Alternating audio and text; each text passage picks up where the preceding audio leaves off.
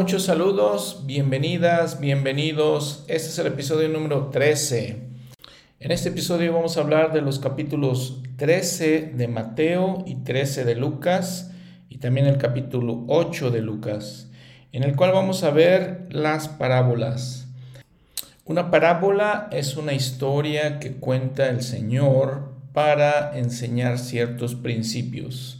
De acuerdo con Guía para el Estudio de las Escrituras, es un relato sencillo que se emplea para ilustrar y enseñar una verdad o un principio espiritual. En la parábola se compara un objeto o acontecimiento común con una verdad y el significado o mensaje implícito a menudo está escondido para los oyentes que no estén preparados espiritualmente para recibirlo.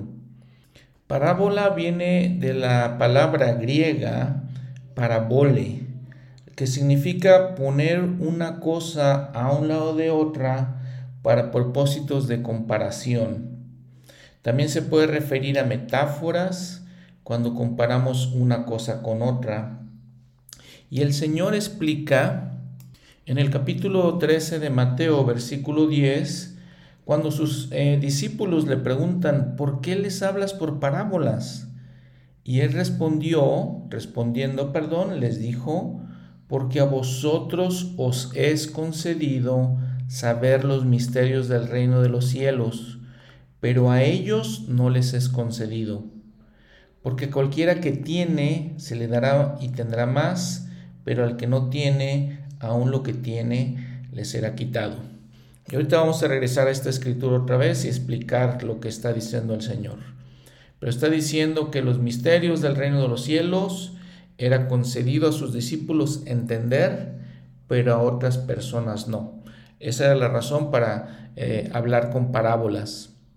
Ahora, una tercera parte de las palabras del Señor que encontramos en los evangelios, en el Nuevo Testamento en general, eh, son parábolas. Ahora también, siguiendo más o menos una cronología de los sucesos, de los eventos que pasan en su vida, eh, hablando de Mateo, en específico del Evangelio de Mateo, el Sermón del Monte lo vemos en los capítulos 5 al 7 de este Evangelio. Luego eh, realiza milagros, varios milagros, en los capítulos 8 al 9 y luego comisiona, aparta a sus apóstoles en el capítulo 10 y continúa su ministerio entre los habitantes de Galilea en los capítulos 11 y 12. Aparentemente, como los eh, gente, la gente en general no entendía todavía el propósito de su llamamiento como el Mesías, entonces eh, el Señor les empieza a hablar en parábolas. La gran mayoría de las parábolas las encontramos en los evangelios sinópticos y vamos a ver en este episodio específicamente Mateo 13, donde vienen ocho parábolas y podemos también ver algunos de esos detalles, alguna información en Lucas y Marcos. Y entonces, de acuerdo con la explicación del Señor, Él les enseñó en parábolas para revelar los secretos de los cielos a aquellos que todavía no podían entenderlo. El profeta José Smith eh, explica extensivamente sobre estas parábolas, particularmente sobre este capítulo 13 de Mateo, y dice, los hombres suelen decir, cuando los siervos de Dios les presentan la verdad, todo es misterio. Ellos han hablado en parábolas y por lo tanto no son para entenderse. Es cierto que tienen ojos para ver, pero no ven, y no hay peor ciego que el que no quiere ver. Y aunque el Salvador habló de esa manera a tales personas, sin, embargo lo explicó, lo explicó perdón, claramente a sus discípulos. Cierro la cita del profeta.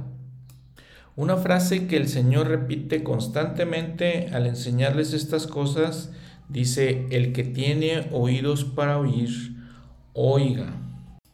Entonces, repitiendo los versículos 12 y 13 de este capítulo 13 de Mateo, porque a cualquiera que tiene se le dará y tendrá más, pero al que no tiene, aún lo que tiene le será quitado. Por eso les hablo por parábolas, porque viendo no ven y oyendo no oyen ni entienden. Una clave para reflexionar aquí es que esto no es un asunto de capacidad intelectual, más bien es de tener la voluntad y tener la obediencia que se necesita para entender. La traducción del profeta José Smith de estos versículos dice, porque cualquiera que recibe se le dará y tendrá más, pero al que persiste en no recibir, aún lo que tiene le será quitado. Recordemos lo que le dijo el profeta Alma a Sesrom en Alma capítulo 12 versículos 9 y 10. Y Alma empezó a explicarle estas cosas, diciendo, a muchos les es concedido conocer los misterios de Dios. Sin embargo, se les impone un mandamiento estricto de que no han de darlos a conocer, sino de acuerdo con aquella porción de su palabra que Él concede a los hijos de los hombres, conforme a la atención y la diligencia que le rinden, recalcando, conforme a la atención y la diligencia que le rinden. Y por tanto, el que endurece su corazón recibe la menor porción de la palabra, y al que no endurece su corazón le es dada la mayor parte de la palabra, hasta que le es concedido conocer los misterios de Dios al grado de conocerlos por completo. Recordemos también lo que Abinadí le dijo a los sacerdotes del rey Noé en Mosía 12, 27. No habéis aplicado vuestros corazones para entender, por tanto no habéis sido sabios. Y recuerden lo que explica también Tercera de Nefi, capítulo 19, en el versículo 33, cuando la gente estaba escuchando al Señor orar. Y recuerden que esta era gente justa, que fue la que fue preservada después de todas las calamidades. Dice, y la multitud oyó y da testimonio, y se abrieron sus corazones y comprendieron en sus corazones las palabras que él oró.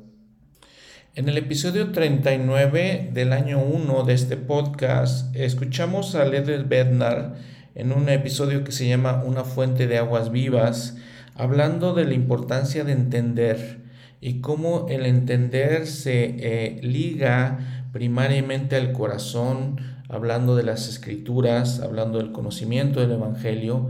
Y él dice, obviamente debemos usar nuestra mente y nuestra, capacidad racional para obtener y evaluar información y para alcanzar los juicios y las conclusiones apropiadas. Pero posiblemente las escrituras nos están sugiriendo que la razón y el brazo de la carne no son suficientes para producir entendimiento verdadero. Por lo tanto, entendimiento, como la palabra se usa en las escrituras, no se refiere solamente ni aún primariamente a la comprensión intelectual o cognitiva. Más bien, el entendimiento ocurre cuando sabemos en nuestras mentes, cuando lo que sabemos en nuestras mentes es confirmado como verdadero en nuestros corazones por el testimonio del Espíritu Santo. A medida que el testimonio y la convicción se mueve de nuestras cabezas a nuestros corazones, ya no tenemos más solo información o conocimiento, pero empezamos a entender y a buscar el cambio poderoso de corazón. Entendimiento entonces, el entendimiento entonces es el resultado de la revelación. Cierro la cita de Ledet Bednar. Y así entendemos entonces cómo, basado en todos estos principios, el Señor predica y enseña por medio de estas parábolas. Un tema recurrente y parece que es un enfoque principal en todos estos relatos o parábolas de, las que, de lo que habla el Señor es el reino de los cielos. Mateo utiliza esa expresión, el reino de los cielos. Los otros evangelistas utilizan el reino de Dios. Probablemente Mateo, no queriendo repetir tanto, tanto el nombre de Dios en vano, lo hace de esta manera. Ahora, La primera parábola que encontramos en este capítulo 13 de Mateo, tradicionalmente se, le llama la parábola del sembrador, aunque el enfoque principal no es en el sembrador, sino es en los tipos de tierra donde se pueden plantar unas semillas. Sea esta, en esta parábola el Señor habla a la gente en general, Dice el versículo 2 de este capítulo, y se congregó junto a él mucha gente, y entrando él en una barca, se sentó, y toda la gente estaba en la ribera. Y dice que les habló muchas cosas por parábolas, diciendo, He aquí, el sembrador salió a sembrar.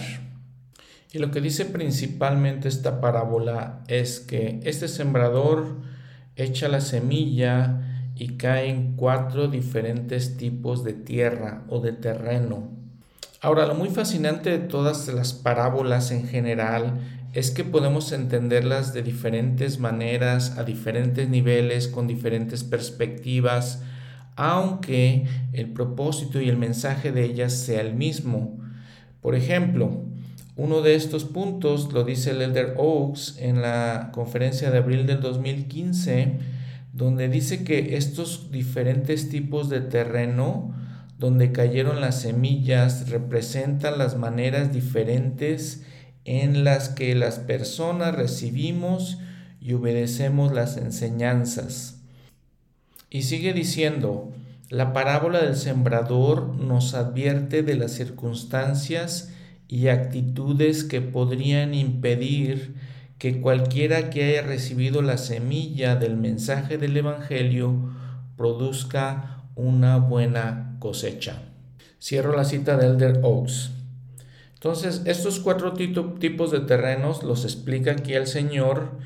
Eh, este versículo 4 del, del capítulo 13 dice, mientras sembraba, parte de la semilla cayó junto al camino y vinieron las aves y se la comieron. Entonces podemos decir, ese es el terreno, la tierra número uno. Número dos dice, versículo 5, y parte cayó en pedregales, donde no había mucha tierra, y brotó enseguida porque no tenía profundidad de tierra. Mas cuando salió el sol se quemó y se secó porque no tenía raíz. Entonces, terreno 2.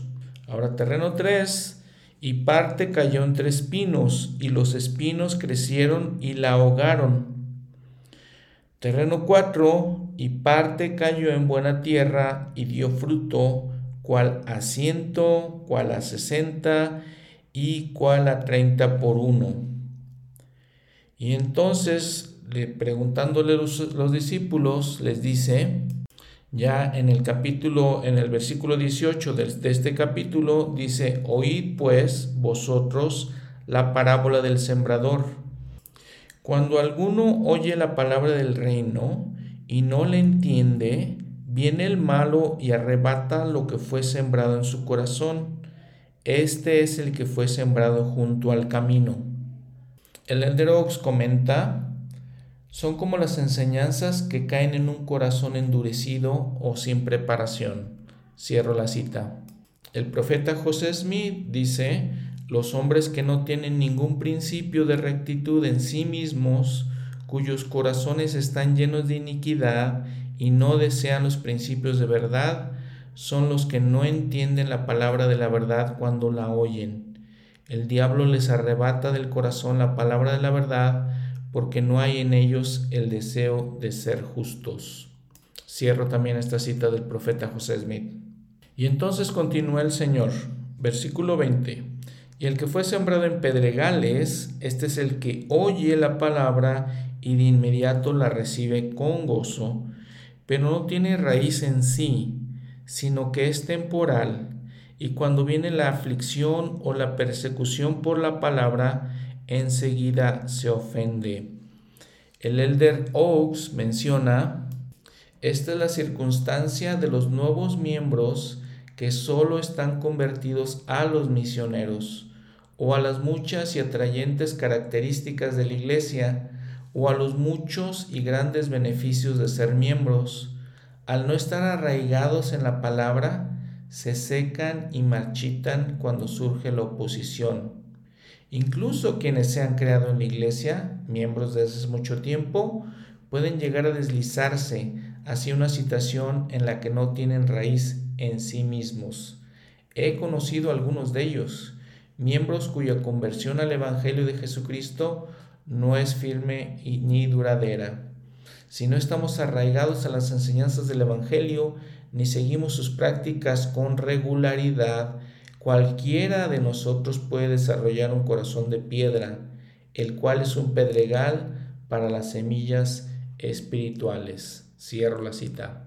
Un tercer grupo, continuó el Señor, versículo 22, y el que fue sembrado entre espinos, este es el que oye la palabra, pero el afán de este mundo y el engaño de las riquezas ahogan la palabra y se hace infructuosa.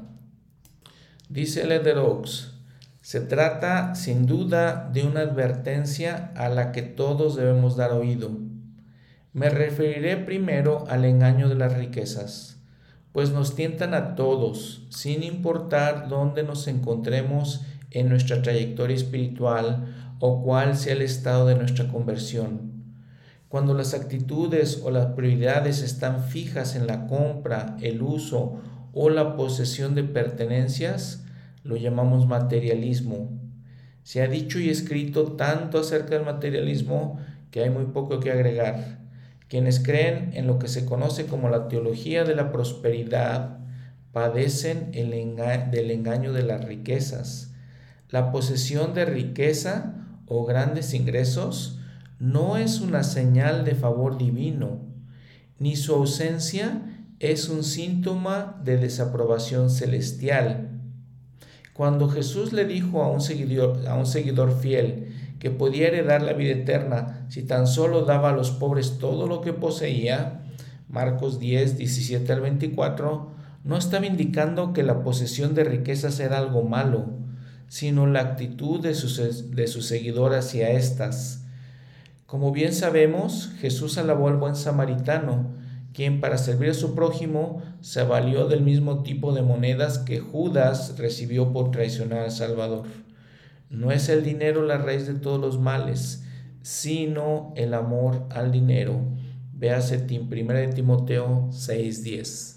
Si leemos cómo explica esta parte el Evangelio de Lucas en el capítulo 8, versículo 14, dice, y la que cayó entre espinos son, son los que oyeron, pero luego siguen su camino y son ahogados por los afanes y por las riquezas y por los placeres de esta vida y no dan fruto.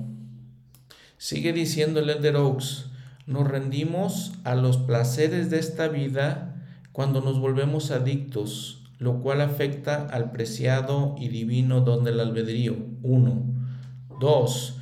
Cuando nos seducen las distracciones triviales, lo cual nos aleja de lo que tiene importancia eterna.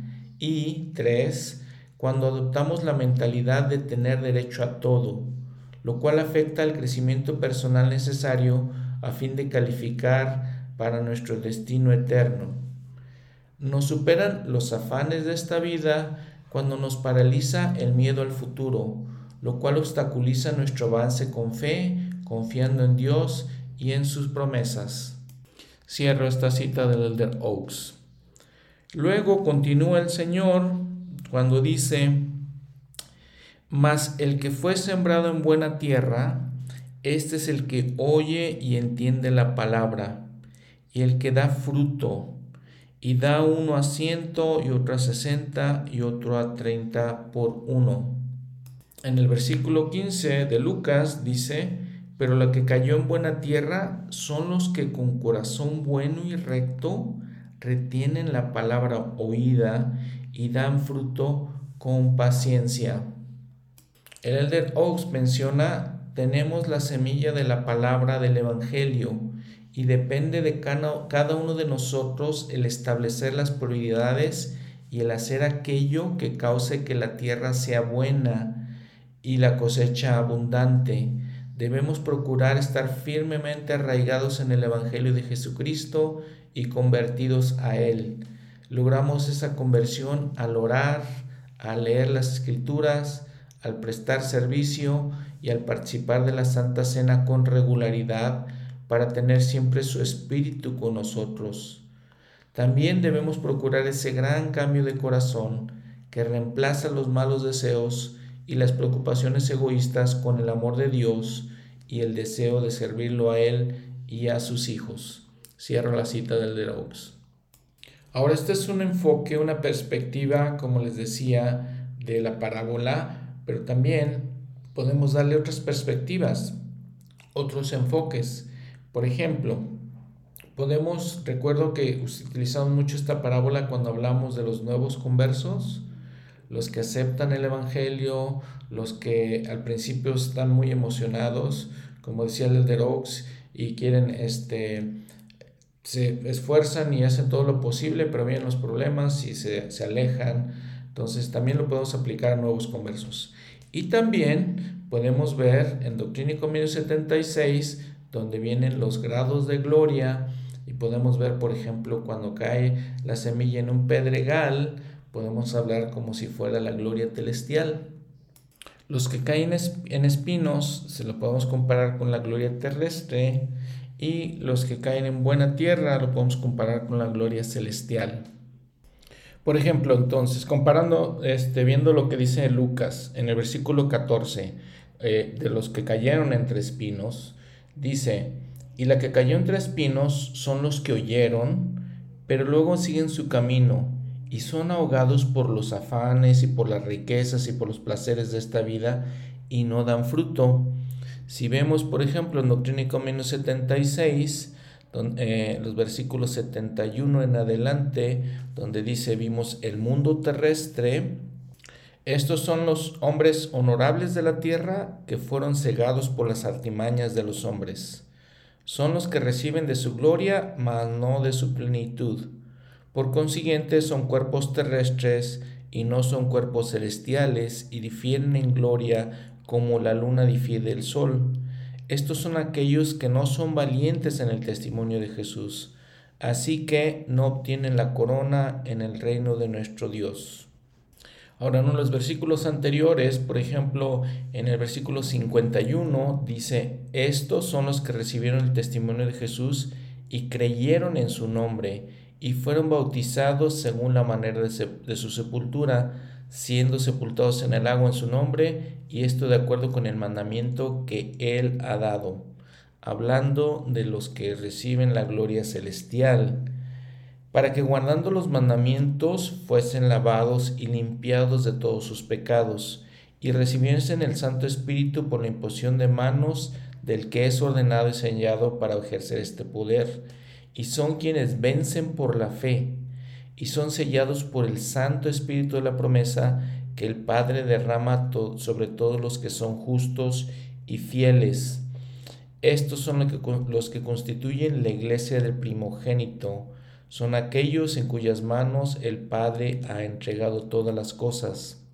Repitiendo lo que el Señor dice de estos en Mateo y luego también en Lucas, Dice, mas el que fue sembrado en buena tierra, este es el que oye y entiende la palabra, y el que da fruto. En Lucas dice, son los, de los que con corazón bueno y recto retienen la palabra oída y dan fruto con paciencia.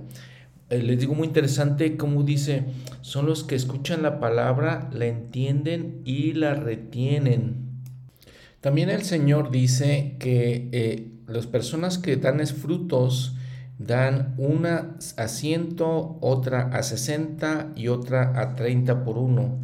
Que si lo comparamos entonces con la gloria celestial y lo que dice, por ejemplo, en Doctrina y Convenios 131, del 1 al 4, donde dice, en la gloria celestial hay tres cielos o grados. Que les digo, podemos compararlo con lo que dice el Señor el que da 100, el que da 60 y el que da 30 por 1. Punto para reflexionar. Consideren lo que dice el manual Bensígueme. Ah, nos hace las siguientes preguntas. ¿Qué puede hacer para cultivar la buena tierra en usted? ¿Cuáles podrían ser algunos espinos que no le dejan realmente escuchar y seguir la palabra de Dios. ¿Cómo puede vencer esos espinos? ¿Cuál es el fruto que el Señor busca de nosotros? ¿Cómo nutrimos nuestra tierra para que dé fruto? Y ahora también si consideramos el versículo 11 del capítulo 8 de Lucas, donde dice, esta es pues la parábola, la semilla es la palabra de Dios. Y aquí encaja perfectamente Alma 32, donde dice, por ejemplo, en el versículo 28, si recuerdan la historia, esta parábola también de la semilla, donde dice, compararemos pues la palabra a una semilla Ahora bien, si dais lugar para que sea sembrada una semilla en vuestro corazón, he aquí, si es una semilla verdadera o semilla buena, y no la echáis fuera por vuestra incredulidad, resistiendo al Espíritu del Señor, he aquí, empezará a hincharse en vuestro corazón, perdón, en vuestro pecho, y al sentir esta sensación de crecimiento, empezaréis a decir dentro de vosotros, debe ser que es una semilla buena o que la palabra es buena, porque empieza a ensanchar mi alma, sí, empieza a iluminar mi entendimiento, sí, empieza a ser deliciosa para mí. Ahora dice, si no la echáis fuera, ¿qué es eso de que la echáis fuera? Pues es lo que estamos hablando, ¿no? De lo que estamos diciendo.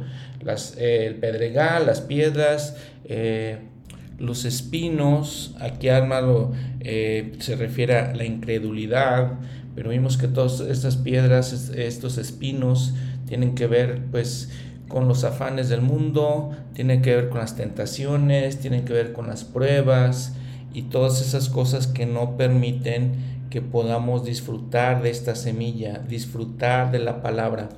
Pero lo fascinante, lo muy fascinante de todo esto es como todo, todo el lenguaje que se usa en las escrituras, tanto en los evangelios como en el libro de Mormón, cuando habla de una semilla, cuando habla de nuestro corazón, cuando habla de entendimiento. Y yo les puedo decir sinceramente que, y todos los que eh, me escuchan pueden también eh, saber, estoy seguro que ha habido esos momentos en que entendemos esta semilla debe ser buena, porque empieza a ensanchar mi alma, porque empieza a iluminar mi entendimiento y empieza a ser deliciosa para mí. Les pregunto una reflexión, ¿quién de nosotros no ha sentido eso cuando estamos en la iglesia, cuando leemos las escrituras, cuando oramos, cuando escuchamos la conferencia general? Estoy seguro que todos hemos sentido eso. Y dice Alma en el versículo 30, mas he aquí, al paso que la semilla se hincha y brota y empieza a crecer, entonces no podéis menos que decir que la, que la semilla es buena. Pues he aquí se hincha y brota y empieza a crecer, y aquí, ¿no fortalecerá esto vuestra fe? Sí, fortalecerá vuestra fe porque diréis, sé que esta es una buena semilla, porque aquí brota y empieza a crecer. Y en el versículo 35 dice, luego, ¿no es esto verdadero? Os digo que sí, porque es luz, y lo que es luz es bueno, porque se puede discernir. Por tanto, debéis saber que es bueno. Y ahora aquí, y, ahora bien, he aquí, ¿es perfecto vuestro conocimiento después de haber gustado esta luz?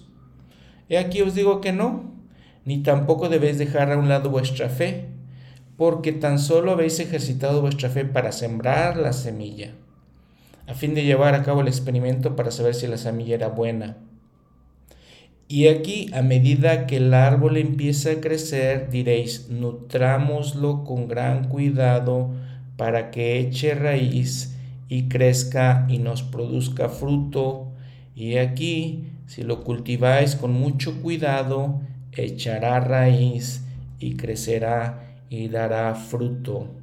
Nuevamente todo lo que está diciendo Alma refiriéndose exactamente con las mismas palabras que usa el Señor. Y continúa Alma. Pero si cultiváis la palabra, sí, y nutrís el árbol mientras empieza a crecer, mediante vuestra fe, con gran diligencia y con paciencia, mirando hacia adelante a su fruto, echará raíz. Y aquí será un árbol que brotará para vida sempiterna. Segaréis el galardón de vuestra fe y vuestra diligencia y paciencia y longanimidad, esperando que el fruto, que el árbol os dé fruto. Entonces vean eh, palabras claves, ¿ok? Nutrirlo, ¿sí? Nutri, nutrámoslo, dice, cultivémoslo con mucho cuidado. Dice, ¿qué tenemos que utilizar para cultivarlo? Fe, diligencia, paciencia, longanimidad, y eso echará raíz. Y es lo que comenta el Señor, de que todas esas semillas que no dieron fruto es porque no echaron raíz, porque la tierra no era fértil, porque no había eh, quien lo nutriera, quien la cuidara, ese tipo de cosas. Y recuerden cuando hablamos la tierra, estamos hablando de nosotros. Estamos hablando de nuestros corazones, de nuestras mentes, de nuestros sentimientos, todo lo que nosotros somos, eso ese es el terreno. Entonces, ¿cómo nutrimos, cómo cuidamos, nos cuidamos a nosotros mismos, cómo cuidamos este terreno? Entonces, es, esa es la clave. Y entendiendo también que decía el Señor que mientras cuidamos esa semilla y la nutrimos, también recibimos más. Eh, dice el profeta José Smith, sacamos en conclusión, pues, que la razón precisa por la que la multitud o el mundo, como los llama el Señor, no recibió una explicación de sus parábolas fue por la incredulidad. A vosotros, dice él, hablando a sus discípulos, os es dado saber los misterios del reino de Dios. ¿Y por qué? Por la fe y confianza que tenían en él. Esta parábola se impartió para demostrar los efectos que se producen al predicar la palabra y creemos que hace alusión directa al principio o establecimiento del reino en esta época, en esa época. Por tanto, continuaremos siguiendo sus palabras concernientes a dicho reino desde ese tiempo en adelante, aún hasta el fin del mundo. Y entonces aquí el profeta José Smith nos da eh, una pauta para hablar de las siguientes parábolas, donde él dice que está hablando del establecimiento del reino de Dios. Sigue diciendo el profeta José Smith. a otra parábola le refirió, diciendo, y esta luz del establecimiento del reino en esa época del mundo también. Y regresando al Evangelio, dice esta parábola, versículo 24, le refirió otra parábola, diciendo, el reino de los cielos es semejante al hombre que sembró buena semilla en su campo pero mientras dormían los hombres, vino su enemigo y sembró cizaña entre el trigo y se fue. Y cuando la hierba brotó y dio fruto, entonces apareció también la cizaña. Y viniendo los siervos del padre de familia dijeron, Señor, ¿no sembraste buena semilla en tu campo? ¿De dónde pues tienes cizaña? Y les dijo, un enemigo ha hecho esto. Y los siervos le dijeron, ¿quieres pues que vayamos y la arranquemos? Y él, y él dijo, no, no sea que al arrancar la cizaña arranquéis también con ella el trigo. Dejad crecer juntamente lo uno y lo otro hasta la siega, y al tiempo de la siega os diré a los segadores, recoged primero la cizaña y atadla en manojos para quemarla pero recoged el trigo en mi alfolí. Termina esta, esta parábola. Saltando al versículo, al versículo 36, el Señor explica, entonces, una vez despedida la gente, en, Jesús entró en la casa y acercándose a él sus discípulos le dijeron, explícanos la parábola de la cizaña del campo. Y respondiendo él les dijo, el que siembra la buena semilla es el Hijo del Hombre, hablando del mismo, y el campo es el mundo, y la buena semilla son los hijos del reino, y la cizaña son los hijos del malo, y el enemigo que la sembró es el diablo, y la ciega es el fin del mundo, y los segadores son los ángeles. De manera que, como se arranca la cizaña y se quema en el fuego, así será en el fin de este mundo. El Hijo del Hombre enviará sus ángeles y recogerán de su reino todos los que causan tropiezo y a los que hacen iniquidad. Y los echarán al, al horno de fuego, y aquí será el llanto y el crujir de dientes. Entonces los justos resplandecerán como el sol en el reino de su Padre. El que tiene oídos para oír, oiga. Y entonces obviamente el Señor está explicando muy claramente, ¿no? La cizaña son aquellos que hacen iniquidad, el trigo son las que, aquellos que eh, realizan buenas obras. El profeta José Smith dice en esto, por esta parábola no solo aprendemos del establecimiento del reino de Dios, del reino en los días del Salvador, representado por la buena semilla que dio fruto, sino también de las corrupciones de la iglesia, representada por la cizaña que sembró el enemigo, las, la cual sus discípulos de buena voluntad habrían arrancado o purgado de la iglesia si el Salvador hubiese favorecido sus puntos de vista. Mas él, sabiendo todas las cosas, dijo que no fuese así. Fue como si les hubiera dicho que sus ideas no son acertadas, y que la iglesia está en su infancia, y si dieran tan arrebatado paso, destruirían el trigo, o sea, la iglesia, junto con la cizaña. Por tanto, es mejor dejarlos crecer juntos hasta la siega o el fin del mundo, que significa la destrucción de los malvados, lo cual todavía no se ha cumplido. Reparen nuestros lectores en la declaración, el campo es el mundo, las cizañas son los hijos del malo. El enemigo que la sembró es el diablo. La ciega es el fin del mundo. Que ellos noten bien esta expresión, el fin del mundo. Y los segadores son los ángeles. Aquí los hombres no pueden hallar razón posible para decir que se trata de una metáfora o que no da a entender lo que dice porque en estas parábolas él ahora explica lo que previamente había hablado en parábolas. Y según esta declaración, el fin del mundo es la destrucción de los malvados. La ciega y el, y el fin del mundo aluden directamente no a la tierra, como muchos han supuesto, sino a la familia humana en los últimos días y a todo lo que precederá la venida del Hijo del Hombre y a la restauración de todas las cosas que se habló por boca de todos los santos profetas desde el principio del mundo. Y los ángeles tomarán parte en esta gran obra, pues ellos son los segadores. De manera que como se arranca la cizaña y se quema en el fuego, así será en el fin de este siglo.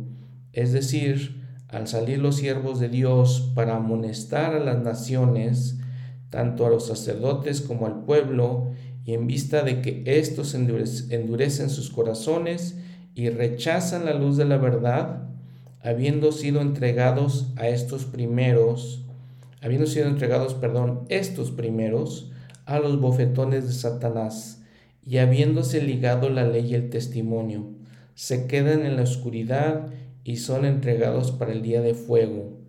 Y sigue diciendo el profeta, Entendemos que la obra de juntar el trigo en alfolís y graneros se efectuará mientras se está atando y preparando la cizaña para el día en que será quemada, y que después de ese día los justos resplandecerán como el sol en el reino de su Padre. El que tiene oídos para oír, oiga. Pues en realidad las cosas que podemos reflexionar de todo esto, creo que con las palabras del Señor mismo que lo está explicando, con estas palabras del profeta José Smith, algunas cosas que podemos pensar es que este mundo en el que vivimos, eh, en donde el Evangelio está creciendo y multiplicándose y mucha gente recibiendo este Evangelio, donde los templos están multiplicándose a través de toda la faz de la tierra, eh, la obra de Dios está creciendo pero al mismo tiempo, obviamente sabemos todos, creo nosotros, y vemos que pues también la iniquidad está creciendo. Entonces, este es el trigo y la cizaña que, que crecen juntos, como dijo, como dijo el Señor.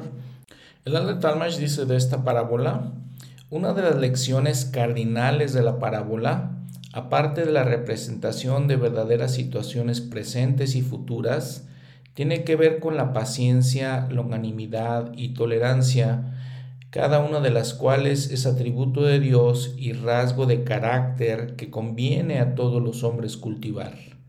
La cizaña que se menciona en la historia puede ser considerada como cualquier especie de planta nociva, particularmente aquella que en su estado tierno es semejante al grano bueno. La propia exposición del Señor establece la certeza de que habrá una época de separación, cuando se recogerá el trigo en el granero del Señor y la cizaña será quemada para que su, para que su semilla nociva no vuelva a reproducirse es de tanta importancia la lección incorporada en esta parábola y tan seguro el cumplimiento literal de las predicciones contenidas en ella que el Señor ha dado una explicación adicional por medio de una revelación en la dispensación actual, época en la cual la aplicación es directa e inmediata. Hablando por boca de José Smith, el profeta, en 1832 Jesucristo dijo, Mas he aquí, días, en los postreros días, a una hora, cuando el Señor empiece, comienza a extender la, para, la palabra y la planta está brotando y todavía es tierna, he aquí, de cierto os digo, que los ángeles, listos ya y esperando que los envíen a cegar los campos, claman al Señor día y noche. Mas el Señor les dice, no arranquéis la cizaña mientras esté tierna la planta porque de cierto es débil vuestra fe. No sé que destruyáis también el trigo. Dejad pues que crezcan juntos el trigo y la cizaña hasta que la cosecha esté entera, enteramente madura. Entonces primero cogeréis el trigo de entre la cizaña y después de coger el trigo, he aquí la cizaña será atada en manojos y el campo quedará listo para quemarse. Cierro la cita de Talmash y esto que está mencionando él se encuentra en Doctrina y Convenios 86, 4 al 7, aunque realmente podemos leer toda la sección. Y luego el Señor les relata otra parábola en los versículos 31 y 32. Vamos a ver lo que dice el profeta José Smith en cuanto a esto. Dice, también les expuso otra parábola que hacía alusión al reino que se iba a establecer poco antes o precisamente al tiempo de la siega, y que dice, el reino de los cielos es semejante al grano de mostaza, que un hombre tomó y sembró en su campo, el cual a la verdad es la más pequeña de todas las semillas, pero cuando ha crecido es, el, es la mayor de las hortalizas, y se hace árbol, de tal manera que vienen las aves del cielo y hacen nidos en sus ramas podemos darnos cuenta claramente que se da esta metáfora para representar la iglesia que saldrá a luz en los últimos días. He aquí, el reino de los cielos es comparado a ella. Ahora bien, ¿cómo es semejante a ella? Consideremos el libro de Mormón, que un hombre tomó y escondió en su campo, asegurándolo por su fe para que brotara en los últimos días o en el debido tiempo. Veámoslo salir de la tierra a este, que en verdad se considera ser como la más pequeña de todas las semillas, mas he aquí, echa ramas. Sí, se reviste de grandes ramas y majestad divina hasta que llega a ser como el grano de mostaza, la más grande de todas las hortalizas y es verdadero, y ha brotado y salido de la tierra, y la justicia em, empieza a mirar desde los cielos. Y Dios está enviando sus poderes, sus dones y ángeles para que aniden en sus ramas. El reino de los cielos es semejante al grano de mostaza. Las nubes de oscuridad han estado desde hace mucho golpeando como gigantescas olas contra la roca inamovible de la Iglesia de Jesucristo de los Santos los últimos días y A pesar de todo, la semilla de mostaza sigue extendiendo sus grandes ramas, cada vez más alto, y propagándose cada vez más y más, y las ruedas del carruaje del reino siguen rodando, impelidas por el poderoso brazo de Jehová. Y a pesar de toda la oposición, continuarán rodando hasta que todas sus palabras se cumplan. Cierro esta cita del profeta. En el versículo 33 cuenta otra parábola el Señor, donde dice que el reino de los cielos es semejante a la levadura que tomó una mujer y escondió en tres medidas de harina hasta que todo quedó leudado.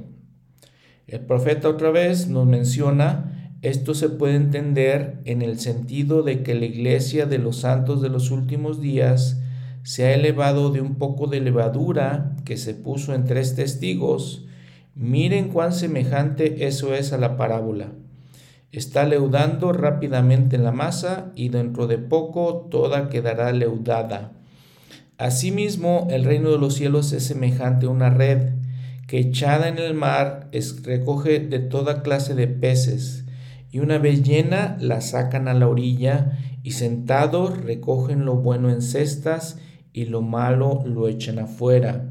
Esto citando al profeta los versículos 47 y 48, donde viene otra eh, parábola del Señor. Y en todo esto lo notable es que lo que dice el profeta en cuanto a lo que dice el Señor, que es todas esas parábolas eh, se menciona el reino de los cielos y dice el profeta la iglesia de Jesucristo de los santos de los últimos días. Y sigue comentando el profeta, según la obra de este modelo, he aquí que los descendientes de José echan la red del Evangelio por toda la faz de la tierra, recogiendo de todas clases a fin de guardar a los buenos en cestas preparadas para ese objeto, y los ángeles se encargarán de lo malo. Así será al fin del siglo, saldrán los ángeles y apartarán a los malos de entre los justos y los echarán en el horno de fuego. Allí será el lloro y el crujir de dientes. Jesús les dijo, ¿habéis entendido todas estas cosas? Ellos respondieron, sí, Señor. Aquí está citando el profeta ahora los versículos 49 al 51 de este capítulo. Entonces el profeta, hablando del versículo 52, dice esto, él les dijo, por eso todo escriba docto en el reino de los cielos es semejante a un padre de familia, que saca de su tesoro cosas nuevas y cosas viejas. Si ven sus escrituras, el versículo 52, eh, y él les dijo, por eso todo escriba que llega a ser discípulo en el reino de los cielos es semejante a un padre de familia. Entonces es un poco el cambio. Probablemente el profeta utilizando una versión eh, o la inspiración más bien para hablar de este versículo. Sigue diciendo también el profeta, las obras según este ejemplo son representadas por el libro de Mormón, que sale del, del tesoro del corazón. También los convenios que se han dado a los santos de los últimos días, doctrina y convenios, y también la traducción de la Biblia y de este modo se sacan del corazón cosas nuevas y cosas viejas, y así corresponde a las tres medidas de harina que se están purificando mediante una revelación de Jesucristo y la administración de ángeles que ya han iniciado esta obra en los últimos días, que corresponderá a la, levadura que leudó toda la masa. Amén. Cierro la cita del profeta José Smith. Y en todas estas parábolas hay otros comentarios que agregar, por ejemplo, los del de Talmash en Jesús el Cristo. Eh, por ejemplo, si regresamos a la parábola de la semilla de mostaza, él dice, esta pequeña historia dirigida a la multitud congregada debe haber causado que muchos se pusieran a pensar, tanto por la sencillez del hecho relatado como por la aplicación, tan completamente opuesta al genio judío que se le dio. En los pensamientos de aquellos que eran instruidos por los maestros de la época, el reino debería ser grande y glorioso, aún desde su comienzo. habría de ser iniciado con el son de trompeta y las pisadas de ejércitos, con Mesías el rey a la cabeza. Sin embargo, este nuevo maestro decía que su comienzo era, sería tan pequeño que podría compararse a una semilla de mostaza.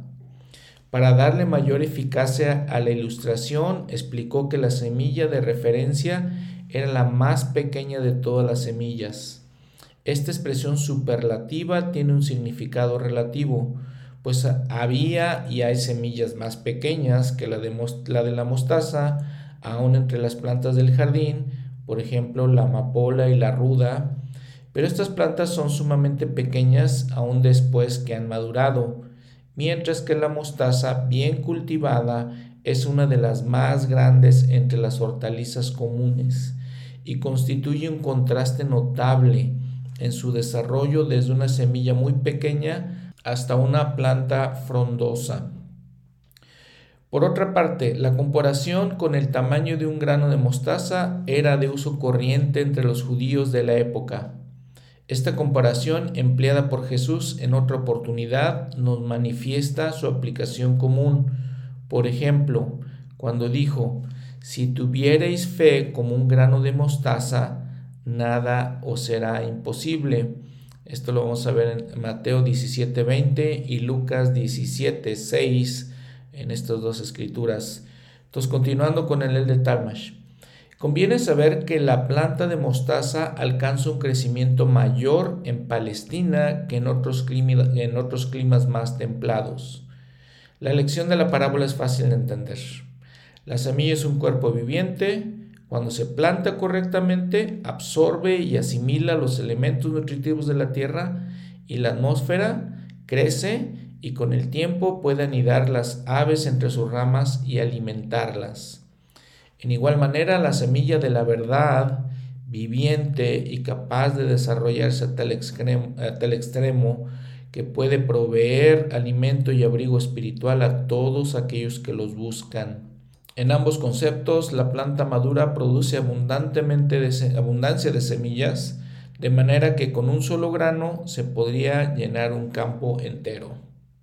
A continuación de eso, el de Talmash también menciona eh, la levadura, en la, palabra, la parábola de la levadura, y dice que pues la levadura es también un organismo viviente que se desarrolla y se multiplica igual que la semilla de, mostaza, y dice cada partícula leudada tiene facultad de surgir un eh, igual efecto en otra medida de harina debidamente preparada.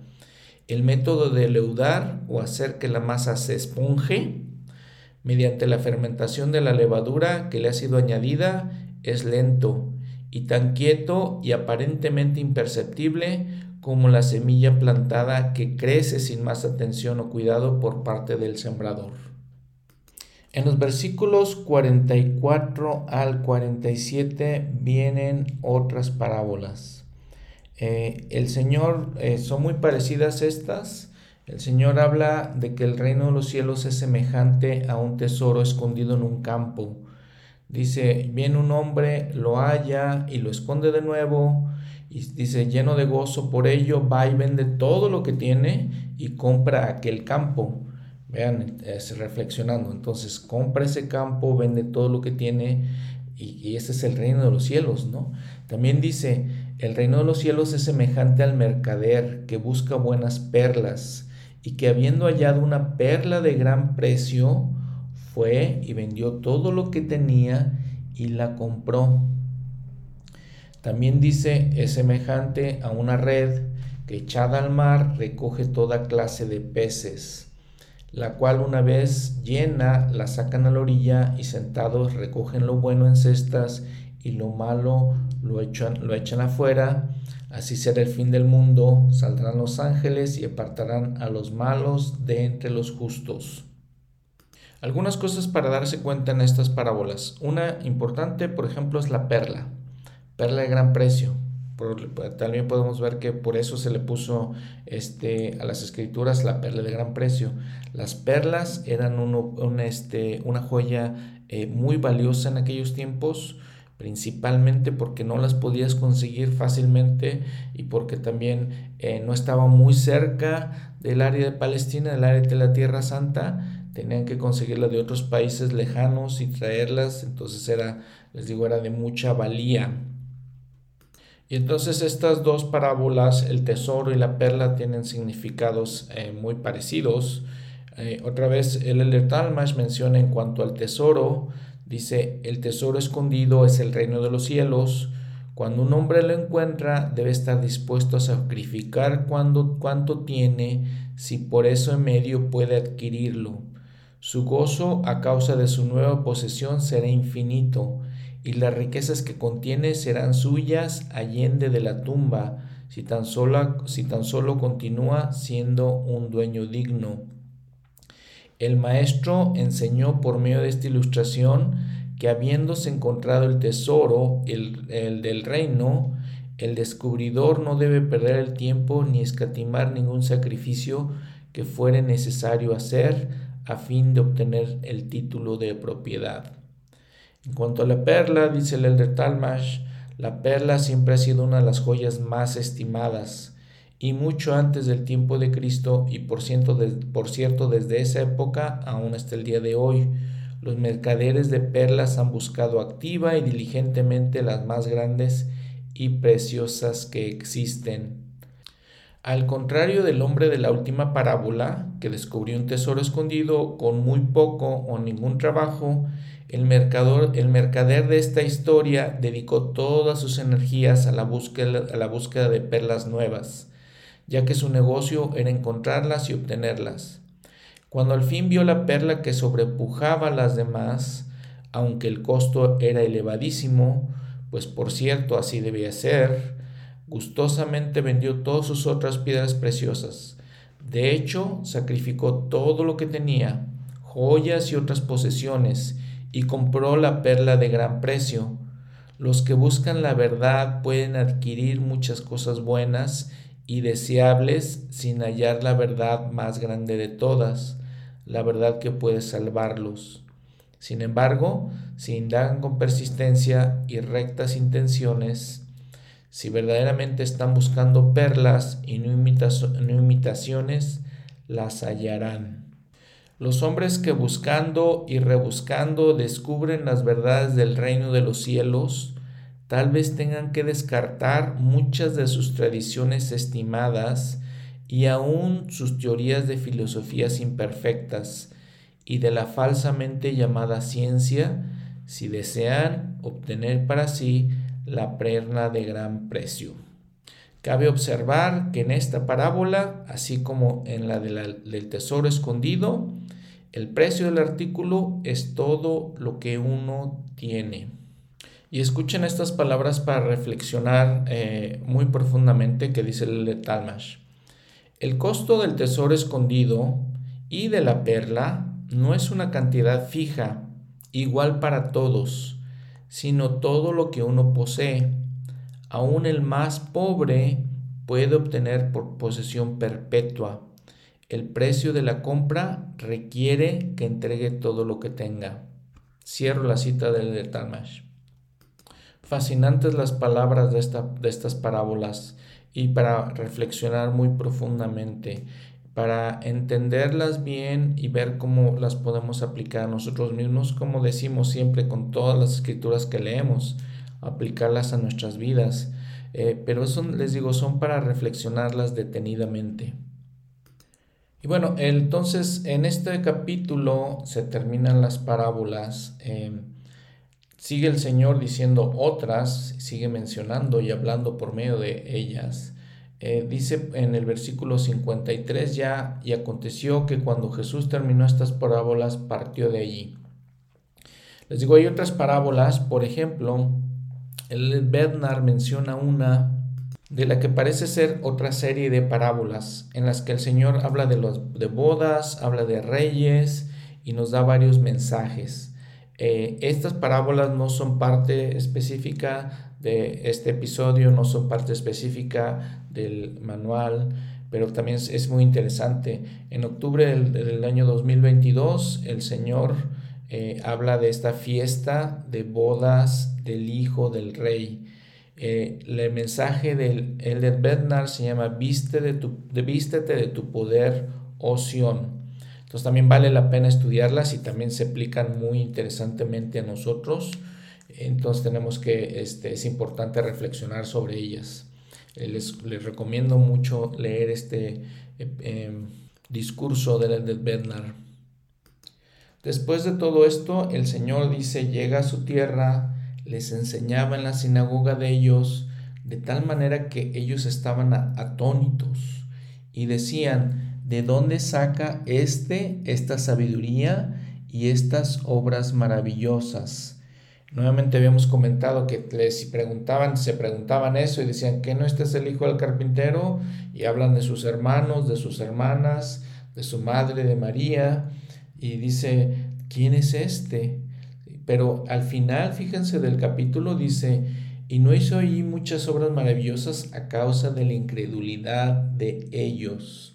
Y este versículo en las escrituras hace una concordancia con Éter 12:12, donde dice, porque si no hay fe entre los hijos de los hombres, Dios no puede hacer ningún milagro entre ellos. Por tanto, no se mostró sino hasta después de su fe. Ahora el Señor mismo pues explicó estas parábolas aquí mismo en las escrituras. Ya vimos también por boca de los profetas la enseñanza que nos dan para que podamos entenderlas, para que podamos, les digo, reflexionarlas. El de Talmash dice, palpablemente se manifiesta un elemento de misericordia en la forma parabólica de instrucción que nuestro Señor adoptó en las condiciones que en esa época prevalecían. Si en todo tiempo hubiera enseñado con declaraciones explícitas que no necesitan interpretación, muchos de sus oyentes habrían sido condenados, pues su fe era demasiado débil y sus corazones estaban insuficientemente preparados para romper las cadenas del tradicionalismo y del, del, prejuicio nacido del pecado, al grado de aceptar y obedecer la palabra salvadora.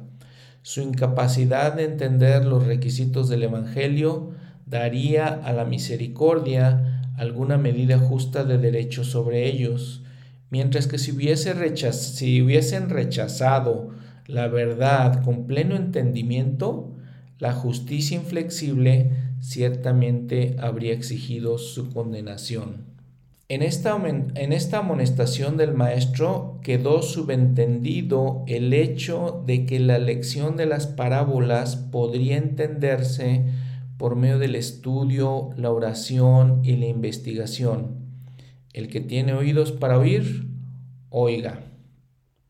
Dos hombres podrán oír las mismas palabras uno de ellos escucha con desidia e indiferencia, el otro con una mente activa, resuelto a aprender todo lo que las palabras puedan comunicarle.